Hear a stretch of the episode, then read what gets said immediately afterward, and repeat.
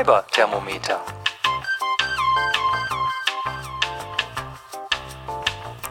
Herzlich willkommen zur 21. Folge vom Fiber-Thermometer. Ja, hallo zusammen. Ich bin gerade so ein kleines bisschen in der Betrouille, denn eigentlich wollte ich jetzt die nächsten Folgen meiner Neuseelandreise widmen, denn da habe ich echt viel gefunden rund um das Thema Handarbeiten, rund um das Thema Fasern und Materialien allgemein. Und ich habe auch ein paar schöne Besuche gemacht und tolle Leute getroffen. Und das wäre natürlich super für die nächsten Folgen. Leider, leider, leider ist das insgesamt super viel Material und ich bin schlicht und ergreifend nicht aus dem Puschen gekommen, das aufzubereiten. Vor allen Dingen hm, ein Interview, was ich oder ein Audio, was ich mitgebracht habe, was ich halt ganz gerne halt A kürzen und B dann möglicherweise auch noch ähm, vertonen muss. Damit das aber jetzt alles nicht so ewig lange dauert, habe ich mich dann entschlossen, einfach fünf gerade zu sein, gerade sein zu lassen und äh, sozusagen eine Zwischendurchfolge aufzunehmen, damit ihr mich nicht vollständig vergesst. Und wer dabei ganz tüchtig nachgeholfen hat, ist eine andere Podcasterin aus dem Faser-Universum. Und das werdet ihr dann nachher in Fiberthermometer unterwegs in dem Segment mitbekommen. Ansonsten kann ich noch erwähnen, dass ich wieder arbeite. Ich hatte ja vom 1. Oktober 2018 bis zum letzten Märztag dieses Jahres ein Sabbatical von sechs Monaten. Und ja, sowas verwöhnt einen wirklich. Ich habe sechs Monate lang mich keinen Tag gelangweilt. Das liegt vielleicht einfach daran, dass ich zu viele Hobbys habe. Und ähm, im Nachhinein war es für mich eine sehr, sehr kurzweilige Zeit und die sechs Monate sind wirklich verflogen. Also wenn man vor einem Sabbatical steht, dann denkt man, das ist eine Ewigkeit. Und hinterher hat man das Gefühl, es ist gerade mal ein verlängerter Urlaub gewesen. Und ich weiß, das klingt auch schrecklich undankbar, denn sich sechs Monate rauszu rausziehen zu können, ist halt auch ein sehr großes Privileg. Und dann auch die Möglichkeit zu haben, in den sechs Monaten auch die ein oder andere Reise zu machen, ist auch ein Privileg. Und ähm, ja, ich habe gemerkt, wie viel mir das gibt, wenn ich mit meiner Zeit selbstbestimmt umgehen kann. Also überhaupt keinem Terminplan zu folgen und jederzeit überlegen zu können, wie viel Zeit ich eigentlich einer Sache widmen möchte. Das habe ich als ein großes Geschenk wahrgenommen. Also normalerweise, wenn ich mir für ein Wochenende ein Projekt vornehme, sei es ein Podcast oder irgendwas, was ich nähen möchte oder was ich spinnen möchte, dann ist für mich eigentlich immer so die Maßgabe, schaffe ich das in einem Wochenende und habe ich dann vielleicht in diesem Wochenende auch noch Zeit für das ein oder andere andere Thema, also einfach nur fürs Füße hochlegen zum Beispiel oder wenn ich jetzt Podcast aufnehme, kann ich dann irgendwann auch noch ein paar Stündchen faul auf dem Sofa liegen. Und das relativiert sich total, wenn man weiß, oh ja, wenn es heute nicht fertig wird, mache ich halt morgen weiter, gar kein Problem. Dadurch wird das Arbeiten an, an vielen Dingen so viel genussvoller, weil also ich konnte mich dann halt plötzlich auf die Dinge konzentrieren, die mir wirklich wichtig sind oder auf die Dinge, die ich wirklich lernen wollte. Also einfach nochmals, nochmal von vorne zu machen oder halt ganz besonders genau zu machen oder ganz besonders langsam zu machen. Und das ist ähm, etwas, wo ich jetzt schon merke, dass mir das fehlt, weil ich wieder anfange, in quasi Freiphasen zu denken. Also schaffst du XYZ an dem Abend, am Mittwochabend oder schaffst du das am, am Wochenende und wann hast du denn Zeit, mal das und das zu tun? Und so verplant sich halt, ähm, so verplanen sich halt viele Monate unheimlich schnell, sodass dann wenig Zeit bleibt, um einfach mal so, hm, wie soll ich das sagen, so dahin zu leben oder halt mal spontan Leute zu treffen. Und ähm, das ganze Leben wird halt wieder sehr viel stundenplaniger gefühlt. Also wo ich mir wirklich in den Kalender die Blocker reinlegen muss, auch in meinen, also meinen privaten Kalender, wann mache ich exakt was, damit das halt auch überhaupt passiert. Und das war halt in den sechs Monaten der Auszeit ganz, ganz toll, dass ich das so ein bisschen laufen lassen konnte. Und das hat interessanterweise trotzdem nicht dazu geführt, dass ich irgendwie die Füße hochlege oder ständig irgendwie zu einem Nickerchen auf dem Sofa liege, sondern wie gesagt, ich habe jeden Tag irgendwas gemacht, sei es ähm, dass ich was genäht habe oder dass ich was umorganisiert habe, dass ich irgendwo aufgeräumt habe, etwas restauriert habe, etwas umgehängt, weggeschmissen, ausgemistet. Also hier war eigentlich permanent was los bei mir sozusagen. Und jetzt habe ich schon wieder so das Gefühl, dass ich überhaupt nicht vom Fleck komme. Aber ja, also lange Rede, stumpfer Sinn. Ähm, das war eine ganz tolle Zeit und ich würde es jederzeit wieder machen, wenn es nicht so fürchterlich aufs, aufs Portemonnaie drücken würde. Ähm, aber ja, tolle, tolle Zeit und tolle Erfahrung, die ich gemacht habe. Und jetzt muss ich halt wieder versuchen, meine Podcasts zwischendurch irgendwie aufzunehmen. Drücke ich mir mal die Daumen, dass das irgendwie funktioniert. Jo, also was habe ich heute mit dabei? Ich habe ein ganz kurzes Segment zum Thema Stricken.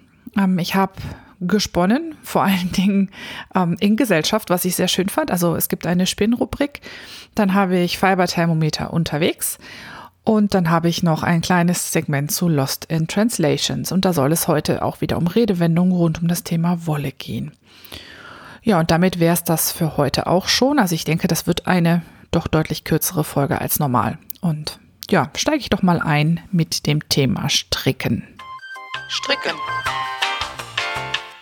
Vor Neuseeland hatte ich ja gerade erst meine diversen Weihnachtsprojekte beendet und hatte mir dann vorgenommen, für die Reise ein kleines handliches Projekt mitzunehmen, also typischerweise ein Sockenprojekt.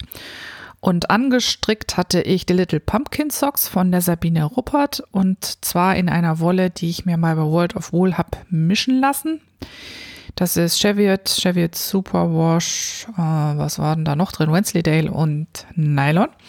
Und die habe ich äh, dann in Solarglas damals gefärbt mit Färberdistel und Krabb und dann versponnen und inzwischen, jetzt viele, viele Jahre später, habe ich sie tatsächlich angestrickt.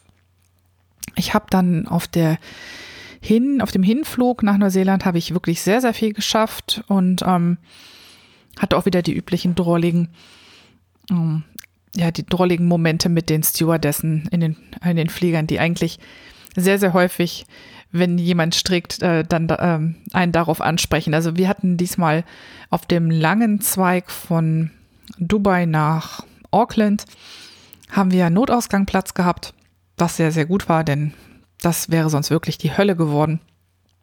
Und am Notausgang ist es ja immer so, dass einem dann bei Start und Landung die Stewardessen gegenüber sitzen, weil da diese Sitze sind, an denen die sich dann halt ähm, im Landeprozess dann halt ähm, anschnallen müssen. Und diesmal hatte ich zwei Stewardessen, ich sag mal asiatischer Herkunft. Ich weiß es nicht genau, ähm, ob das jetzt Chinesinnen waren oder ich würde mal vermuten China oder Korea. Ähm, und die ähm, schauten ganz äh, gespannt zu und sprachen mich dann, sprachen mich dann an, dass sie das irgendwie toll fänden, wie schnell das geht. Und ah, das sähe ja alles so furchtbar kompliziert aus und so. Weil ich dann natürlich mit der Zopfnadel zugange war bei der, bei den Pumpkin Socks. Und das war ganz niedlich, weil man kommt immer so toll ins Gespräch. Dann haben sie mich gefragt, wo ich denn die Wolle her habe und für wen die Socken sind und solche Sachen. Und das ist irgendwie, ähm, also mit dem Spinnrad kommt man schon wirklich gut in, äh, in Kontakt, aber auch ähm, mit Sockenstricken, weil das für viele Leute, habe ich den Eindruck, immer noch was Besonderes ist, wenn man irgendwie nicht im Pulli strickt, sondern Socken. Ich glaube, das hat auch noch den Ruf, furchtbar kompliziert zu sein, was, wie wir ja wissen, eigentlich nicht der Fall ist. Aber auch wenn ich mit meiner Oma über Sockenstricken spreche, sagt die auch, oh, das ist so kompliziert. Sowas habe ich ja nie gemacht. Naja, auf jeden Fall war das, war das ganz, ganz klasse, dass ich da mit den beiden Damen da noch ins Gespräch kam und die mussten das dann auch nochmal befingern und so. Und das war, das war sehr, sehr witzig. Dann hat man gleich, hat man gleich irgendwie Kontakt und ähm, kommt dann, kommt dann im Laufe des Fluges vielleicht das ein oder andere Mal auch noch ins Gespräch. Ja, genau. Diese Socken äh, habe ich dann in Neuseeland weiter gestrickt, am Anfang noch, weil wir nicht, nicht von Anfang an noch nicht überall ganz tolles Wetter hatten, dann auch manchmal noch so in der Wohnung. Aber das hat immer mehr nachgelassen während der Reise. Da war so viel zu gucken und zu tun. Und dann habe ich auch viel geschrieben, also Tagebuch geschrieben und Notizen gemacht für alles Mögliche. Und am Ende gar nicht so schrecklich viel gestrickt, sodass ich auf dem Rückflug dann so weit war, dass äh, ich kurz vor dem Schluss von Socke 1 war. Ähm, da war ich dann irgendwie, genau, dann habe ich die letzten Reihen gemacht, um da das Bündchen zu stricken. Und dann habe ich auch noch mal kurz innegehalten weil ich mir nicht sicher war, ob ich jetzt die Zöpfe pfiffig zu Ende gebracht habe. Ich habe das Muster ja von unten nach oben gestrickt und habe dann halt ähm, gedacht, okay, dann fü fügst du da irgendwie die, die Vorgehensweise vom Anfang ein. Ähm, da gab es so eine Sonderreihe, wie die Zöpfe angefangen werden sollten. Und jetzt war das aber im Bündchen so, dass ich eigentlich gerne ähm, einen Übergang geschaffen hätte zwischen dem geschlossenen Zopf und dem Bündchen. Und jetzt habe ich das quasi wieder, habe ich quasi wieder nach dem letzten geschlossenen Zopf wieder einen geöffnet durch diese Spezialreihe, so dass ich dachte, ah, das sieht irgendwie nicht perfekt aus. So hätte es es irgendwie noch mehr zusammenfassen sollen. Und habe dann im Bündchen dann erstmal ein paar Wochen ähm, eine Überlegepause gemacht, ob ich das jetzt nochmal aufmache, diese letzten Reihen, oder ob ich einfach das Bündchen zu Ende stricke. Ähm, klingt total bekloppt, dass man sich über sowas so lange einen Kopf machen kann. Wahrscheinlich viele von euch würden einfach entweder ribbeln oder sagen, ist mir egal, das gehört jetzt so, aber ich musste da irgendwie noch ähm, ein paar Wochen drüber nachdenken. Und das waren so viele Wochen, dass ich gerade, ich glaube, vor zwei erst wieder angefangen habe, die zweite Socke zu stricken, also sprich, das Bündchen zu Ende zu machen und dann die zweite Spitze anzuschlagen. Und Ausgangspunkt war, dass mir über Instagram von einer Hörerin mitgeteilt wurde, dass die Sabine Ruppert im Sommer letzten Jahres gestorben ist, die das Muster gemacht hat. Und dann dachte ich mir, Mensch, das ist aber irgendwie super schade, dort das jetzt irgendwie erst recht ähm, wieder dran weitermachen, so im Andenken an Sabine, weil das Muster finde ich total schön und ich habe auch immer total gerne ihre handgefärbte Wolle ähm, gekauft und verstrickt. Und ähm, ja, das war für mich den Schubser gegeben, das tatsächlich dann jetzt äh, wieder anzufangen. Und Jetzt wollte ich es mit ins Kloster nehmen, kommen wir nachher noch zu. Ähm, und habe tatsächlich mal wieder nur irgendwie während der Autofahrt hin, äh, glaube ich, nur die Spitze angefangen. Und dann kam während der Autofahrt wieder was dazwischen, wahrscheinlich meine schlechten Augen. Und ähm, ja, es ist jetzt immer noch, ich habe eine Spitze von Socke 2, mehr ist immer noch nicht da. Aber gut, ähm, manche Dinge brauchen halt ähm, brauchen halt Weile und dadurch werden sie nicht wirklich schlechter.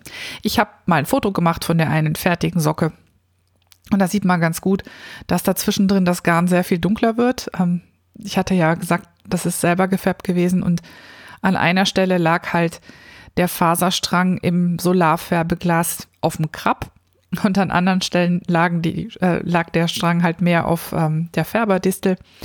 Und insofern habe ich dann den Dunkel an der Stelle, wo der wo dieser Streifen jetzt in der Socke ist, kam dann halt die dunklere Faser zum Tragen. Und witzigerweise kam es auch beim Zwirnen so zusammen. Ich habe ja dreifach gezwirnt und extra dafür alles auf kleine Röllchen aufgeteilt, damit äh, ich das dann nachher irgendwie so zusammenwerfen kann, dass es möglichst ausgeglichen ist. Wie es aber nun der Zufall so will, ähm, sind gerade die dunklen Stellen aufeinander gekommen beim Zwirnen. Und so habe ich halt jetzt einen ziemlich mh, hm, undefinierten ähm, dunkelrot, also dunkelorangen, also rot, orange-roten Streifen mitten in der Socke, eingerahmt von dem normalen Orange drüber und drunter. Stört mich aber nicht, ist ja, ist ja alles voll handgemacht und so. Insofern, ich bin mal gespannt, ob es bei der zweiten Socke auch noch so einen Streifen geben wird und wo der dann am Ende zu sitzen kommt. Foto ist in den Show Notes, ähm, auch Links habe ich reingepackt ähm, zum Reverie-Projekt, zum ähm, zu diesem Mischer von World of Wool, wo man sich seine Blends selber machen kann und zu einem Blogpost, wo ich mal beschrieben habe, was ich da getan habe. Der ist aber schon alt von 2014, glaube ich, vom Färben. Spinnen. Das Beste an der Sommersaison ist ja die Tatsache, dass man draußen spinnen kann. Im Mai jetzt war das leider nicht so wirklich der Fall, aber irgendwann Mitte April, glaube ich, war das Wetter mal so schön, dass ich mir meinen Leichling geschnappt habe und damit in den Garten unter die große Eiche umgezogen bin. Und das ist irgendwie die Tatsache, dass ich so viel Licht habe und so gut sehen kann, was ich spinne und dann einfach mitten zwischen quakenden Fröschen und zwitschernden Vögeln zu sitzen, das ähm, beflügelt mich irgendwie die Zeit. Die rast dann total vorbei und ehe ich mich versehe, bin ich auch schon halb angekokelt von der Sonne. Denn ähm, ja, wenn ich mich unter den Baum setze, ist da meistens noch Halbschatten und dann vergeht die Zeit und dann geht die Sonne rum und plötzlich sitze ich in der Sonne und naja, ich bin halt von Natur aus eine Rothaarige und muss immer unwahrscheinlich aufpassen, dass ich mich da nicht komplett verbrenne. Aber ja, ich krieg auch irgendwie gefühlt sehr, sehr viel geschafft und wenn ich möchte, kann ich mir auf das eine Ohr parallel zu Fröschen und Vögeln noch ein Hörbuch ähm, tun und das finde ich, finde ich sehr, sehr kurzweilig und irgendwie das Beste, wenn man so ein bisschen runterkommen will von dem täglichen Stress. Ja, gesponnen habe ich auf dem Leichtlin noch weiter an der Rambouillet-Jackmischung von ähm, Echt Michele. Und inzwischen bin ich auch noch weiter dran gekommen, fehlen mir, glaube ich, noch so ungefähr 40 Gramm oder so. Ich habe hab jetzt die zweite Spule draufgetan um das ein bisschen besser zu verteilen. Ich kann ja auf die leicht, auf die kleinen Leichtlehnspulen mit ganz viel Ach und Krach tatsächlich 100 Gramm buxieren. Aber der Kammzug ist, glaube ich, ungefähr 150 Gramm oder so. Und dann habe ich gedacht, gut, das probiere ich jetzt nicht aus. Ähm, es ist auch nicht halbe halbe, aber ich werde dann versuchen, hinterher alles ähm, Aneinanderketten zu zwirnen. Da kann man ja notfalls mit ein bisschen Geschick auch die zweite Spule irgendwie ansetzen, sodass es dann am Ende doch in einem Strang endet. Ja, und immer wenn ich draußen im Garten gesponnen habe über den Tag, dann mag ich eigentlich abends gar nicht aufhören. Aber dann wechsle ich das Rad, weil ähm, dann kann ich dann einmal die Chance nutzen, das große Rad, was sonst äh, nicht nach draußen darf, dann weiter zu spinnen. Und so habe ich dann die Zeit im April auch noch genutzt, ähm, die, was ist das, eine BFL-Rami-Mischung von Hilltop Cloud, den zweiten, den zweiten Zopf, den ich davon hatte, komplett auf die Spule zu spinnen. Die liegt jetzt allerdings schon ein bisschen rum, die muss dringend mal gezwirnt werden. Aber auf jeden Fall ist erstmal der Single drauf und sieht auch gut aus. Und das geht ja, das Zwirnen geht auf dem großen Rad dann ja wirklich sehr schnell. Also das müsste ich dann demnächst mal in Angriff nehmen. Vielleicht schaffe ich das ja am Wochenende. Und äh, was äh, diese Sommersaison, die Sommersaison für mich auch immer bedeutet, ist, dass ich nicht so viel alleine spinne, sondern mehr in Gesellschaft. Und das war dieses Mal auch so. Ich bin mir gar nicht sicher, war es Ende April oder war es schon Mai, als Casta Kampa alias Karin eingeladen hat zu einer Bekannten von ihr, die im Leinebergland eine kleine Schafherde hat auf einem kleinen Hof. Ich weiß nicht mehr genau, ob es 20 oder 30 Schafe waren, aber irgend sowas in der Ecke. Und ähm, wenn sie Schafschuhe macht, dann gibt es sozusagen Tag des offenen Hauses. Dann kommen irgendwie Bekannte, Verwandte und wahrscheinlich auch Leute aus dem Dorf. Ich kenne die alle nicht so gut und schauen sich das äh, Scheren an.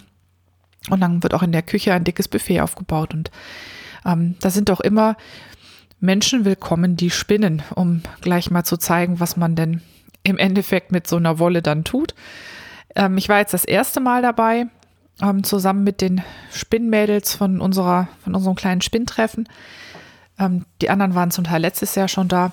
Und ähm, normalerweise wird dann wohl auch draußen gesponnen, aber diesmal war das Wetter so doch ein bisschen usselig und es war nicht sicher, ob es trocken bleiben würde.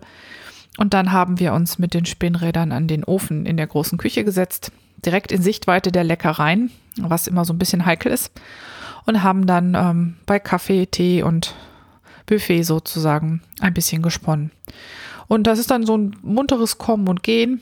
Ähm, ja, Menschen kommen rein, nehmen ein Stück Kuchen, gehen wieder, gehen Schafe gucken, kommen wieder rein.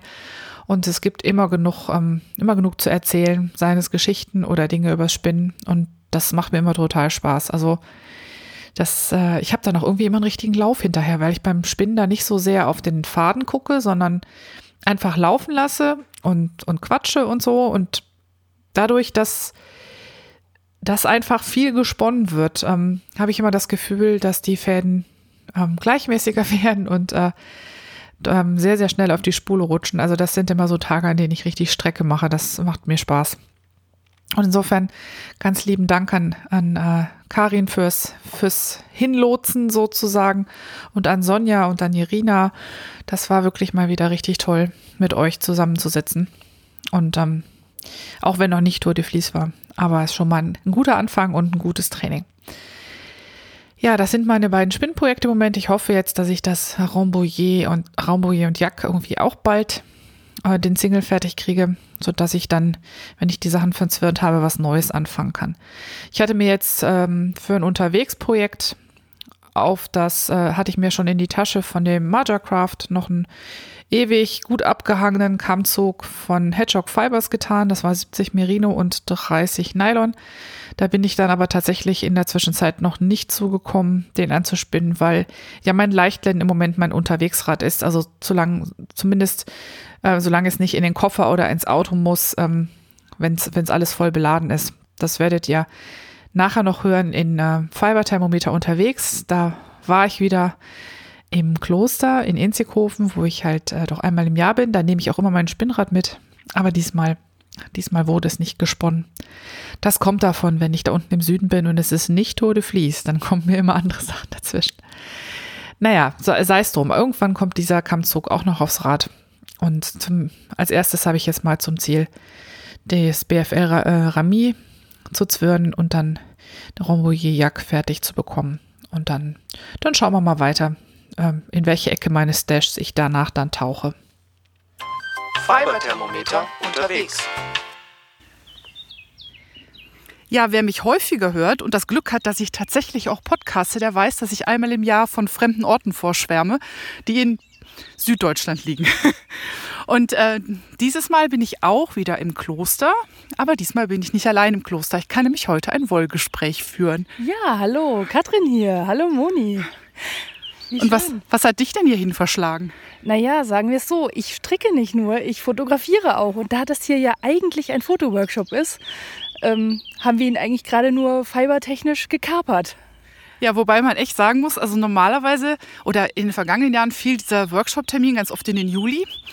Und jeder, der spinnt, weiß, dass natürlich der Juli eigentlich besetzt ist, sodass ich dann hier mal total viel gesponnen habe.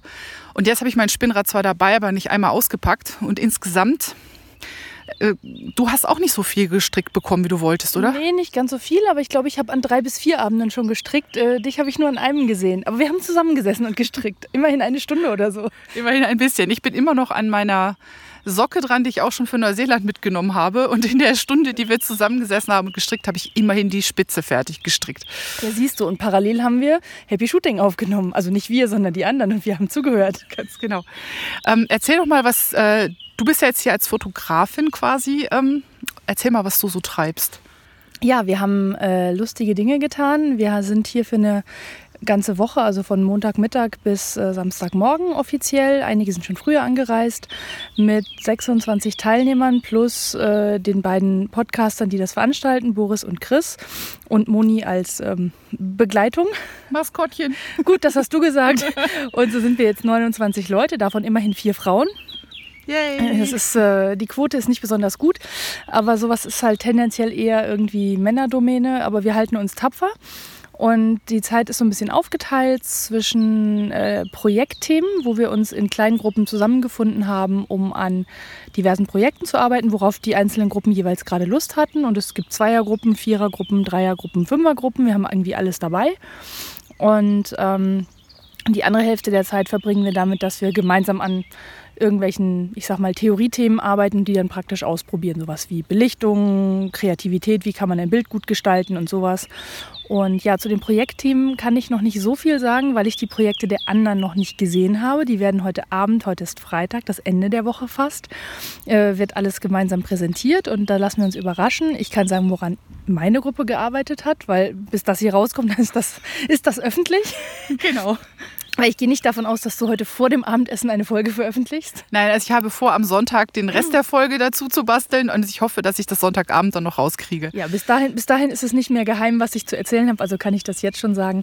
Wir haben in einer Vierergruppe mit dem Thema Perspektiven und Spiel mit Perspektiven gearbeitet und wir haben sowas gemacht wie ähm, jemand verkehrt rum auf eine Bank zu setzen und das Bild anschließend zu kippen, sodass es dann aussieht, als würde er richtig auf der Bank sitzen, aber der ganze Hintergrund passt dann natürlich nicht mehr und solche Spielchen haben wir in diversen Ausprägungen gespielt und äh, geguckt, was kann man mit, mit Bänken, mit Tischen, Stühlen, äh, Treppen machen. Hier ist ein Klostergang, an dem konnten wir ganz toll spielen, weil der so Innenfenster hatte. Was haben wir noch gemacht? Und wir haben so Perspektivspiele gemacht, äh, so ein bisschen, ich weiß nicht, wer von euch Herr der Ringe oder den Hobbit geguckt hat und die Making-ofs dazu, sodass man es schafft, Leute, die gleich groß sind, sehr unterschiedlich groß aussehen zu lassen. Und ähm, ein Foto gemacht, wo ich die drei anderen in meiner Gruppe in der Hand halte. Da durfte ich auf den Auslöser drücken. Yay! Genau, ja, wir brauchten jemanden, der aufs Display guckt, um zu gucken, ob es passt, dass wir uns nicht falsch bewegt haben. Und insofern, ja, wir hatten großen Spaß und haben gerade beim Zusammenstellen der finalen Präsentation sehr viel gelacht. Insofern nicht wirklich eine strickintensive Woche, aber mit viel Spaß ohnehin. Ja, auf jeden Fall. Also was ich, was ich hier immer so speziell finde, dass, dass die Atmosphäre hier im Kloster Inzighofen so ist, dass es eigentlich immer jeden einfängt, der hier ankommt. Also erstmal ist die Anlage wunderschön. Das Kloster ist, oh Gott, wie alt ist denn das? So 700 Jahre oder so, glaube ja, ich, um, um und bei. Dienstag erzählt, ich habe schon wieder vergessen. 700 und ein paar Krumme. Und ich meine, das ist auch schon lange kein Kloster mehr. Das ist, glaube ich, schon vor dem Zweiten Weltkrieg. Ja, 1850 äh, oder, so, noch, genau, also noch früher. Ähm, aber die Anlage hat halt immer noch diesen hm, so ein bisschen kontemplativen Charme, weiß ich nicht. Also das Witzige ist, dass ja die Leute alle dann doch sehr, also auch die anderen Kurse sehr munter sind. Also es sind ja nicht so, dass die alle jetzt hier äh, äh, in kontemplatives Schweigen verfallen, obwohl das ja früher durchaus ähm, Schweigegelübde einzuhalten waren. Das hat aber einfach irgendwie sehr viel Energie. Also sehr ja. viel kreative Energie genau, hier. es ist halt, also das, das, das ehemalige Kloster dient hier im Moment als, als ähm, Zentrum der VHS und es finden immer Wochenkurse statt und äh, aktuell sind es vier parallel. Das ist wohl auch eher selten, dass es so viele sind. Also parallel zu uns gibt es Holzbildhauer und Kalligraphen. Was die dritte Gruppe macht, habe ich tatsächlich nicht wirklich verstanden. Papierschablonendruck heißt das. Ich glaube, die schaffen Texturen aus, aus Pappe, schneiden also Schablonen, äh, knicken auch Dinge, fügen das zusammen und drucken das nachher ab. Ah, okay. Und das wird dann im Nachgang aber auch nochmal mit, das kann dann nochmal mit zusätzlichen Farben oder Markern auch nochmal verändert werden. Ähm, sehr, sehr grafisch, sieht irgendwie ziemlich cool aus. Ich bin da heute Morgen durchgegangen und ich hätte irgendwie gern mitgemacht. und die haben alle so schön schmutzige Finger. Ich wäre echt total gern dabei gewesen. Ja, und heute Abend, das wird, glaube ich, ganz witzig. Nach dem Abendessen machen wir von allen vier Kursen Präsentationen. Das heißt, wir werden mit allen 70 Leuten, die hier gerade im Kloster sind diese Woche, plus ein paar Mitarbeiter, die Lust haben, der Reihe nach äh, gucken, was die einzelnen Kurse gemacht haben. Also wir fangen bei den Holzbildhauern an schauen bei den Kalligraphen vorbei und äh, gehen dann weiter zu diesen Schablonenmenschen. Und wir machen dann den Abschluss bei uns. Und halt alles immer mit 70 Leuten auf einmal. Ich glaube, das wird ganz lustig, bis diese Karawane immer irgendwie weitergezogen ist. Und ja, schauen uns die Wochenergebnisse an. Also ich finde das super spannend hier. Ich bin zum ersten Mal hier, aber ich habe natürlich im Podcast schon ganz oft davon gehört und habe gesagt, irgendwann muss ich das auch schaffen und es hat bislang vom Termin her nie gepasst und dieses Jahr passte es einfach mal wunderbar und ja, jetzt bin ich hier und habe ganz viel Spaß. Genau, ich bin auch, bin auch schon so wieder mit einem wehmütigen Auge, weil, weil morgen halt Rückfahrt ist. Aber Sonntag ist ja Wahl und weil Sonntag Wahl ist, muss man natürlich rechtzeitig zurück sein. Ähm, und was ich dieses Jahr irgendwie total noch mehr, mehr gemerkt habe als sonst, ist, dass es immer mehr auch von der reinen Fotograf, Fotografieveranstaltung irgendwie auch zu so ein bisschen so einem Bastel- und Maker-Event wird. Ja. Weil, weil wir wirklich auch total viel Material da haben, was eigentlich mit Fotografie nichts zu tun hat. Also im Vorfeld ähm, ist mal eine Liste erstellt worden. Also ich glaube, wir haben über natürlich Fotoequipment aller Art, haben wir ähm, Fasersachen. Also wir haben Wolle, Spinnsachen und äh, Strickzeug dabei. Wir haben ein Aquarium dabei. Wir haben Kochzubehör dabei. Heute ist, diesmal ist auch äh, ein Origami-Spezialist dabei, der überall seine kleinen Reiher und äh, Elefanten und Schmetterlinge verteilt. Genau, Schmetterlinge falten habe ich schon gelernt. Ja. Also die kann ich jetzt schon selbstständig falten. Und äh, ein Känguru habe ich auch gefaltet, aber das kriege ich nicht alleine wieder hin. Ist, da weißt du schon mehr als ich. Also ich möchte das äh, gerne noch lernen, aber ähm, der Herr, ich nenne jetzt mal seinen Namen nicht, um sein, um sein Pseudonym zu wahren, ähm, der war letztes Jahr auch auf dem Kongress und hat einen Origami-Workshop angeboten und er hat gesagt, er wollte sowas beim nächsten Mal vielleicht wieder tun. Ich glaube, ich werde mich ganz vorne auf die Liste eintragen. ja, es geht auf jeden Fall, es macht sehr viel Spaß. Wir haben hier vorgestern Abend zu viert an einem Tisch gesessen und er hat uns eben dieses Känguru beigebracht. Und ja, der eine, der bei uns saß, ist jemand, ähm, der aus Österreich kommt und der meinte so, ich bin voll der Grobmotoriker, aber ich habe den Fehler gemacht, meiner Tochter ein Foto von diesen Papiertieren hier im Haus zu schicken. Und dann hat sie gesagt, Papa, du musst mir sowas mitbringen. Und dann musste er mit uns falten, aber es ging ganz gut. Vielleicht sollten wir doch demnächst noch einen Strickworkshop anbringen. Ich glaube schon, es könnte funktionieren.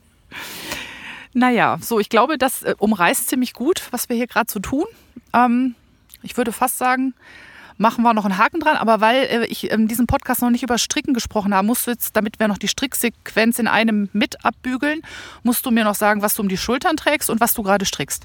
Also um die Schultern trage ich ein Tuch, dessen Name mir beim besten Willen gerade nicht einfällt. Es ist ein Design von Rochi Locatelli. Äh, ich habe das letzten, letztes Frühjahr, letzten Sommer gestrickt. Es ist äh, hellgrau, dunkelrot und dunkelgrau. Ähm, habe ich leid und, lang und breit in den Wollgesprächen erklärt. Ich werde Moni den Link schicken, dass sie es verlinken kann in den Show Notes. Sehr gut. und Und ich stricke gerade ein paar Ringelsocken für ein fünfjähriges Kind von Freunden. Und äh, habe ich, glaube ich, in, in, unserer letzten Folge von gesprochen, bin ich gerade nicht ganz sicher, aber auch da kriegt die Moni einen Link. Die sind, die eine Spitze ist rot, die andere Spitze äh, orange, die andere Spitze ist blau und dann geht es äh, blau-orange geringelt weiter an beiden. Ähm, und dann die Fersen wieder entsprechend blau bzw. orange und dann der Schaft wieder geringelt und oben der Abschluss wird dann auch blau oder orange. Genau, und ich stricke immer noch die Little Pumpkin Socks von Sabine Ruppert ist das Muster. Und ähm, ja, wie gesagt, ich bin noch nicht wirklich weitergekommen. Gut, jetzt muss ich mal hier auf meine Aufnahme gucken. Das Telefon hat sich zwischendurch schwarz geschaltet.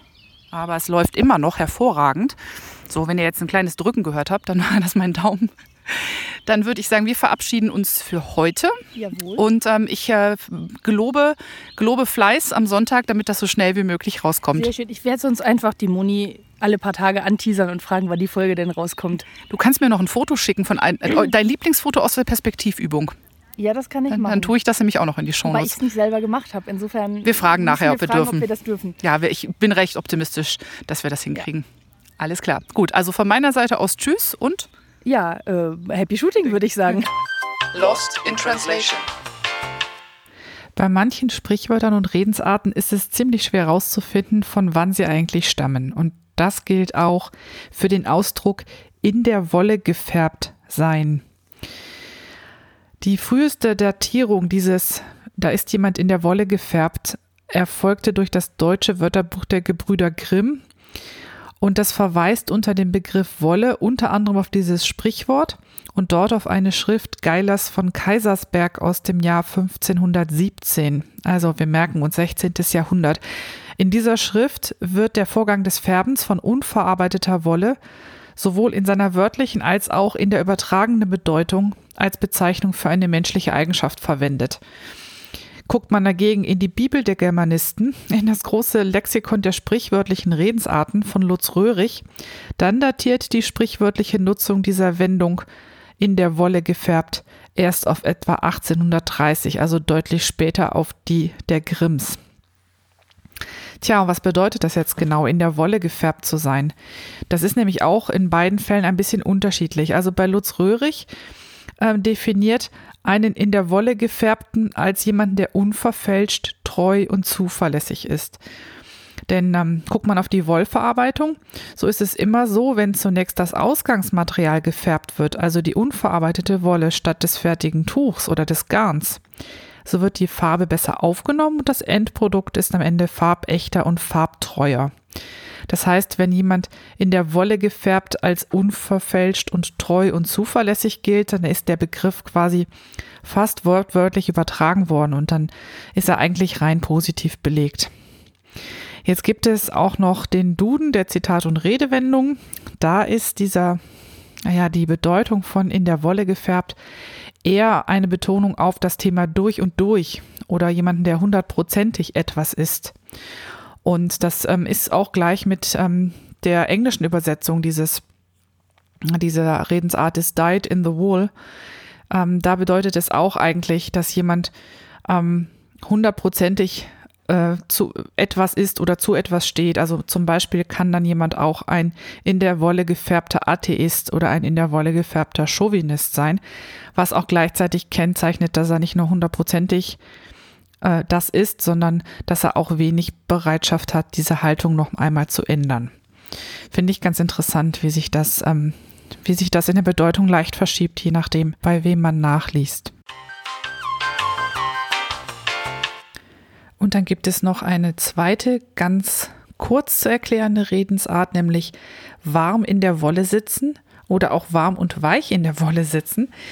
Ähm, diese Wendung stammt aus der Zeit, als Schafswolle einen großen wirtschaftlichen Wert darstellte. Also jemand, der viel Wolle hatte, der hatte quasi genug, um sein Auskommen zu bestreiten, der lebte in gesicherten Verhältnissen und in manchmal wurde das auch ähm, benutzt für jemanden, der wie die, wie die Made im Speck sitzt. Und wir wissen ja auch, dass es Zeiten gab, wo feine Wolltuche wirklich auch nur reichen Kaufleuten vorbehalten waren und wo sich die Ärmeren eher in gröbere ähm, Gewande gekleidet haben. Und vielfach waren die zwar auch aus Wolle, aber noch viel häufiger aus Hanf oder aus ähm, Leinen. Und so ist jemand, der warm in der Wolle sitzt, ähm, der lebt, wie gesagt, in gesicherten Verhältnissen und muss sich deshalb auch nicht groß scheren um Leute, denen es vielleicht weniger gut geht. Also in der Regel ist warm in der Wolle sitzen nicht unbedingt ein sehr positives Prädikat. Da will einem jemand was mitteilen, nämlich dass man sich möglicherweise anderen gegenüber ein bisschen zu gleichgültig verhält. Und beim Nachlesen zu den Hintergründen dieser beiden Redensarten bin ich wieder über so viele tolle Wolle, Wolle-Redensarten und Wolle-Redewendungen gestolpert, dass ich glaube, dass ich da wirklich irgendwann mal so eine kleine Serie draus machen sollte. Irgendwie unfassbar, wie viel ähm, in unserer Sprache mit Wolle zu tun hat und was es da alles an Begriffen gibt, ähm, wo man gar nicht mehr genau, genau weiß, wo die eigentlich herkommen. Ich mache es wie immer. Ich äh, verlinke euch entweder die Quellen, wenn es Online-Quellen sind, oder gebe euch an, in welchen Büchern ich nachgeschlagen habe dazu. Das findet ihr in den Shownotes zu dem jeweiligen Segment. Da ist das dann aufgelistet für jeden, der da nachschlagen möchte. In dem Zuge, ähm, neben dem immer ergiebigen Duden für Zitate und Redewendungen und dem Herrn Röhrig ist ähm, auch immer wieder ähm, empfohlen das Buch Verflixt und zugenäht textile Redewendung gesammelt und erklärt von der Susanne Schnattmeier. Genau. Ich bin mir nicht sicher, ob es das Buch noch gibt, aber ich glaube, ich glaube schon. Ihr könnt ansonsten nachschauen, ist auch verlinkt in den Shownotes unter www.textilegeschichten.net. Das ist immer schon mal ein super Anfang, um so ein bisschen herauszufinden, was es da alles für Redewendungen gibt und ein guter Ausgangspunkt auch für eine Recherche und manchmal findet man dann in, in der anderen Literatur noch ein bisschen tiefergehende Erläuterungen dazu. Aber auch nicht immer, ehrlich gesagt. Ähm, das ist ein super schöner Band. Ich habe mir den irgendwie vor ein paar Jahren schon mal zu Weihnachten geschenkt und ich ertappe mich immer wieder, wie ich da drin blättere und mir das ein oder das andere Mal das Grinsen nicht verkneifen kann. Gut, dann war das für heute alles aus Lost in Translation. So, damit bin ich jetzt fast am Ende der Folge angekommen. Nur ein ganz wichtiger Part, den ich normalerweise am Anfang mache, den habe ich noch vergessen. An jeder Stelle nochmal ganz herzlichen Dank für eure zahlreichen Rückmeldungen zur Folge. Insbesondere musste ich sehr lachen ähm, über die Diskussion in äh, Reverie, die sich zur Folge 20 in den, im Forum dort abgespielt hat. Und zwar ging es da um den Ordnungsfimmel im Allgemeinen und im Speziellen um den Zuschneidetisch und die entsprechenden IKEA-Hacks, die zu dem Thema existieren. Und ich muss sagen, das Durchlesen hat mich sehr inspiriert. Es hat nicht viel gefehlt und ich hätte mich ins Auto gesetzt und wäre zu Möbelschweden gefahren, um halt die entsprechenden Bestandteile schon mal zu shoppen. Ich bin am Ende froh, dass ich es nicht gemacht habe. Oder beziehungsweise ich bin noch froh, dass ich es nicht gemacht habe. Ähm, meine Meinung hat da so kein sehr langes Haltbarkeitsdatum. Äh, ich hätte mir wahrscheinlich ein ziemlich großes Zuschneidemonster gebaut, weil ich ja auf jeden Fall mehr Fläche haben will, als die, die ich jetzt habe. Und naja, ich hätte mir doch ganz schön meinen Raum damit vollgestellt. Also insofern bin ich ja auch ganz froh, dass ich noch ein bisschen Platz habe, also dass ich, dass ich noch merke, dass ich eigentlich einen großen Raum habe, in dem ich hier sitze. Und insofern ist es vielleicht tatsächlich ganz gut, wenn ich erstmal weiterhin auf der Fläche zuschneide, die ich habe. Nämlich auf dem Tisch, auf dem auch meine Nähmaschinen stehen. Ähm, Jetzt ist die Fläche tatsächlich nicht so furchtbar klein, aber sie ist halt niedriger. Das heißt, ich muss immer so ein bisschen meinem Rücken Abbitte tun und zwischendurch mal ein paar mehr Pausen machen, um mich wieder zu strecken. Aber es ist trotzdem Jammern auf hohem Niveau. Schließlich gibt es auch genug Leute, die auf dem Fußboden zuschneiden. Und ähm, das ist wirklich richtig schädlich für den Rücken. Nun ja, aber mal sehen, wie lange das noch ähm, so dauert. Wer weiß. Ähm, meine nächste Folge wird ja auch nicht übermorgen schon erscheinen und wie man mich kennt, könnte es sein, dass dann in der Zwischenzeit vielleicht doch ein größerer Zuschneidetisch eingezogen ist. Aber nun ja, ich habe noch andere gute Vorsätze, die ich bisher noch nicht wahr gemacht habe. Ich habe ja auch erzählt, ich möchte mal mehr Fotos von dem machen, was ich genäht habe. Und da ich aber im Moment wieder ein ähm, ein nicht so gutes Körperbild von mir habe, tue ich mich da ähm, sehr, sehr schwer mit gerade. Und außerdem sind die meisten Sachen, die ich genäht habe, äh, waren halt so T-Shirts und so und ein, wie gesagt ja eine Strickjacke. Und vieles davon ist inzwischen so, schon so tausendmal getragen, dass es auch nicht mehr taufrisch für ein Foto aussieht. Ähm, ich habe also noch eine gute Ausrede, das etwas zu schieben. Aber naja, früher oder später muss ich da mal Butter bei die Fische tun und mal ähm, Bilder zeigen, sonst glaubt mir ja keiner, dass ich tatsächlich nähe. Okay, dann bevor ich mich endgültig verabschiede, seien hier noch meine, meine ähm, Feedback- und RückmeldungsgeberInnen ähm, ange, ähm, gegrüßt. Also ehrlich, gegrüßt. Ähm, und das sind Karin, Katrin, Irina, Sonja, Tini, Eva, Enno, Ziska, Rosmarie, Lydia, Annette, Diana, Tina und Jule. Vielen Dank nochmal, ihr habt mir wie immer das Podcasten versüßt. So, und ähm, wenn ich zeitig veröffentliche, dann sollte es kurz vor dem langen Himmelfahrtswochenende sein und deshalb wünsche ich euch eine total gute Zeit und ich verabschiede mich bis zum nächsten Mal mit einem wolligen Gruß. Macht's gut, tschüss!